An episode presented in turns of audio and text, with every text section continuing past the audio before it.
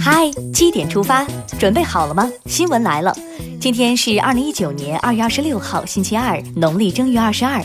大家早安，我是主播张宇。先来看看昨夜今晨都发生了哪些大事。习近平二十五号主持召开中央全面依法治国委员会第二次会议。他强调，改革开放四十年的经验告诉我们，做好改革发展稳定各项工作离不开法治。改革开放越深入，越要强调法治。原定两天的第七轮中美经贸高级别磋商，以加时两天的冲刺模式，于当地时间二十四号在华盛顿结束。双方在一系列具体问题上取得实质性进展。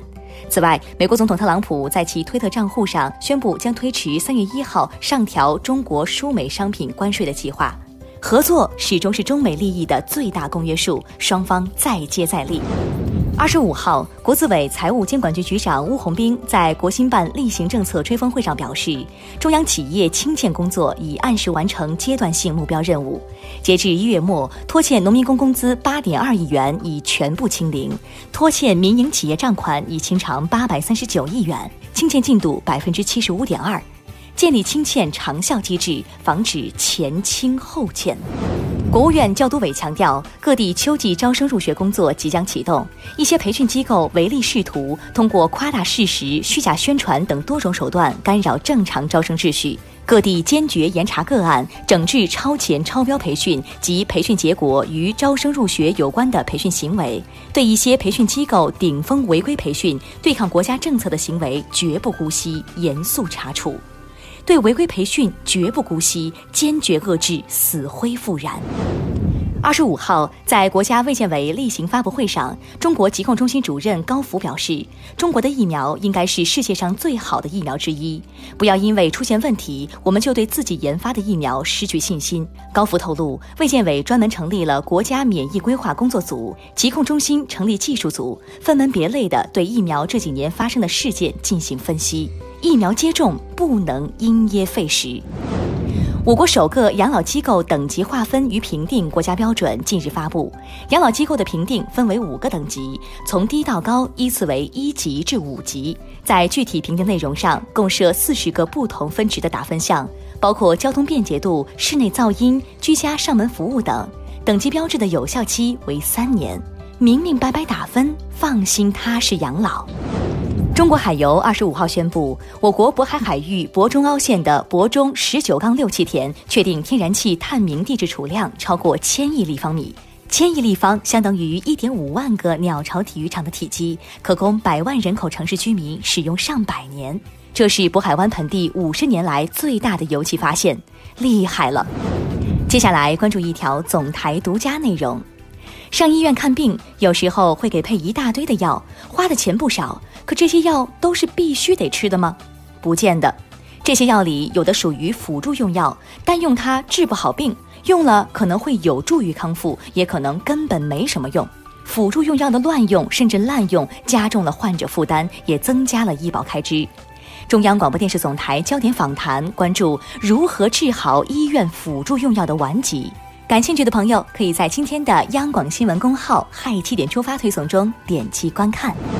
再来刷新一组国内资讯：内蒙古西乌旗银曼矿业二十三号发生的重大运输安全事故，已造成二十二人死亡，二十八人受伤。二十五号，十名事故责任人被刑事拘留，其中一人已取保候审。二十五号十三点十五分，四川自贡市荣县附近发生四点九级地震。据地方报告，一农民自建房阳台挡板掉落，导致两人死亡。此外，地震还造成十二人受伤。去年十月，北京市公布了首批积分落户名单。那么，落户子女如何就学呢？据北京市教委相关负责人介绍，北京首批积分落户子女的入学和升学将全部按照北京市户籍对待。对于已经在京就读的学生，家长只需要持户籍材料到孩子现就读的学校提出申请就可以，学校会在学籍平台上变更户籍信息。重拳出击，银保监会副主席王兆兴二十五号透露，过去两年中处罚违规银行保险机构近六千家，处罚相关责任人七千多人次，禁止一定期限乃至终身进入银行保险业人员三百多人次，取消一定期限直至终身银行保险机构董事及高管人员任职资格四百五十四人次。利剑出鞘，让违法违规行为无所遁形。严的可不止银保监会，乒协也不在话下。中国乒协备战东京奥运会，公布了2019年国家乒乓球队教练组名单及男女一队教练组考核及奖惩办法。该考核办法被称史上最严，如男女队任何一个教练组考核不及格，作为中国乒协备战东京奥运会战略体系总指挥的乒协主席刘国梁将自罚全年薪酬，誓与团队共进退。刘月半，加油啊！必须挺你。你有关注过自己的心理吗？最新出炉的心理健康蓝皮书显示，我国有百分之十一至百分之十五的人心理健康状况较差，可能具有轻到中度心理问题；百分之二至百分之三可能具有中度到重度的心理问题。此外，我国公务员群体整体上心理健康水平良好，二十六到四十岁年龄段的公务员感受到的压力最大，给自己减压，让内心多晒晒太阳。再来说一个最近大家极其关注的国产黑科技。当地时间二十四号，华为在巴塞罗那正式发布旗下首款五 G 折叠屏手机 Mate X。八寸折叠屏和五 G 技术成为最受关注的亮点。售价方面，八 GB 加五百一十二 GB 内存组合版售价为两千二百九十九欧元，约一万七千四百九十八元。网友表示：看屏幕我沸腾了，看价格我又冷静了。听完身边事，再把目光转向国际。英国脱欧再次推迟。二十四号，英国首相特蕾莎梅表示将推迟脱欧协议在议会下院的最终表决，不过表决肯定会在三月十二号前举行。此外，他还否认将在脱欧后下台。二十四号，日本冲绳县就美军普天间基地搬迁计划进行投票。二十五号，结果出炉，反对票占七成。根据相关规定，冲绳县知事玉城丹尼近日会向日美两国政府通报该投票结果。沙特阿拉伯方面二十三号宣布任命利马宾特班达尔公主为驻美国大使，利马将接替哈利德本萨勒曼王子，成为沙特首名驻美国女大使。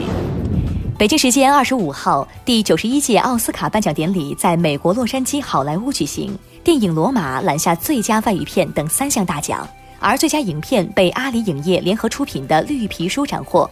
此前备受关注的汉产动画《冲破天际》则在最后关头落选，无缘最佳动画短片奖。继续加油，中国影人重回奥斯卡将不再是畅想。接下来进入今天的每日一席话：草木荣华姿硕之时，则斧金不入山林，不邀其生，不绝其长也。二零一八年五月十八号，习近平总书记出席全国生态环境保护大会，并发表重要讲话。引用“草木荣华滋硕之时，则斧金不入山林，不邀其生，不绝其长也”，指出中华民族向来尊重自然，热爱自然，绵延五千多年的中华文明孕育着丰富的生态文化。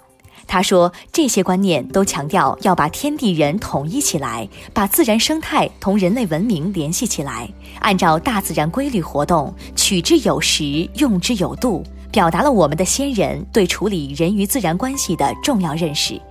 草木荣华姿硕之时，则斧金不入山林，不邀其生，不绝其长也。出自《荀子·王志》，大意为：草木开花生长之时，不能进山林砍伐，断绝它们的生长。最后进入今天的每日话题：大学生骑车看手机撞上违停法拉利，二十万车损，该不该赔？二月二十号，浙江衢州一大学生王某骑电动自行车时低头看手机，忽然撞上了一辆停在非机动车道上的法拉利轿车。小王说自己路况不熟，事发前刚掏出手机想看下导航，没注意前面的路，加上头盔有点遮挡视线，就不小心撞上了。交警到达现场进行勘查后发现，事发前法拉利停在路边非机动车道上，此处并没有停车位，属违规停车。这辆法拉利裸车价在三百万以上，保险公司估损二十万元，双方正协商赔偿。这笔车损，你认为小王究竟该不该赔呢？好了，今天的七点出发就到这里，更多精彩内容请关注央广新闻微信公众号，咱们明天再见。